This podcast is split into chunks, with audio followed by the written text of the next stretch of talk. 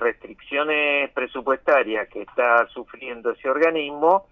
este, impactan también en nuestra universidad. Y en el caso concreto de los eh, investigadores que han completado su formación este, doctoral y han pedido el ingreso a carrera luego de tener aprobado por las comisiones asesoras